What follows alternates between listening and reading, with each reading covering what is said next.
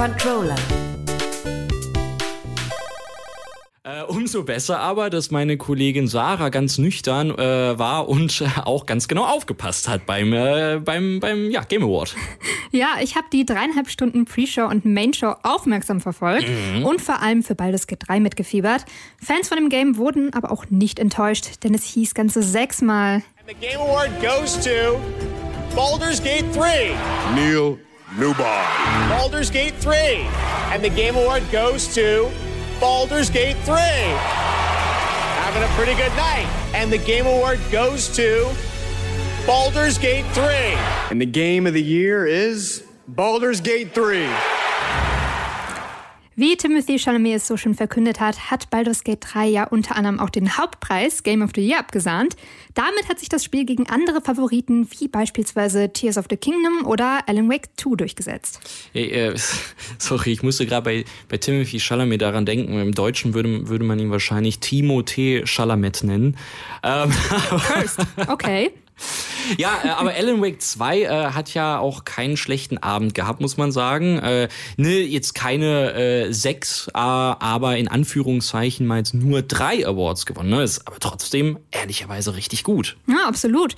Gerade die eher handwerklichen Kategorien sind an dem Abend ja in Alan Wake 2 gegangen. Mhm. Nämlich Best Game Direction, Best Narrative und Best Art Direction waren es. Beide europäische Studios, also Remedy Entertainment aus Finnland und Larian aus Belgien, hatten also viel zu feiern. Ja, also auch Glückwunsch hier an der Stelle auch von mir. Ich muss äh, auch zu, leider zugeben, dass ich beide Spiele aber nicht gespielt habe.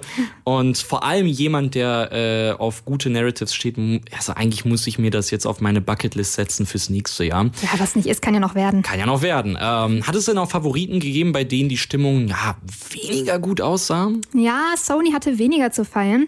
Marvel Spider-Man 2 ist zwar siebenmal nominiert worden, hat aber am Ende keinen Award bekommen.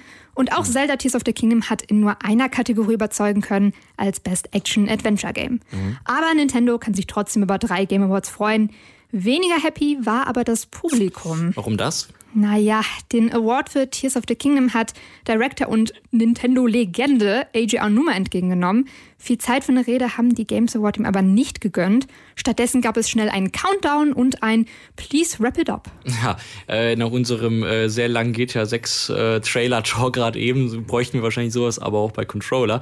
Aber äh, Spaß beiseite, äh, Aonuma musste ja auch noch aus dem Japanischen ins Englische übersetzt werden. Mhm. Äh, da ging also sowieso schon viel Zeit verloren. Äh, das haben die Veranstalter dann jetzt nicht mit einberechnet, oder? Nee, und das war auch kein Einzelfall. Immer wieder das Orchester zu früh eingesetzt und einige Dankesreden unterbrochen. So unter anderem bei Neil Newborn, dem Performer von Astarion aus Baldur's Gate 3. And to my agents, I will thank you later. I'm sorry, I'm going to wrap it up apparently. One thing I will say, please, if that's okay. The community has reached out to so many of us at Larian and said they were seen and they were represented by this game when they lost hope, they felt isolated, they felt alone, and this game brought them together and gave them something to push through to help them all. And to you, I want to say thank you so much for seeing us. Appreciate it. You're not alone in this. None of us are. Thank you. Gegen Ende versteht man ihn wirklich kaum noch, was sehr schade ja. ist. Denn klar, die Game Awards sind und waren schon immer auch dafür da, neue Spiele und Trailer zu zeigen. Aber eigentlich sollen die Game Awards ja eine Awardshow sein. Mhm.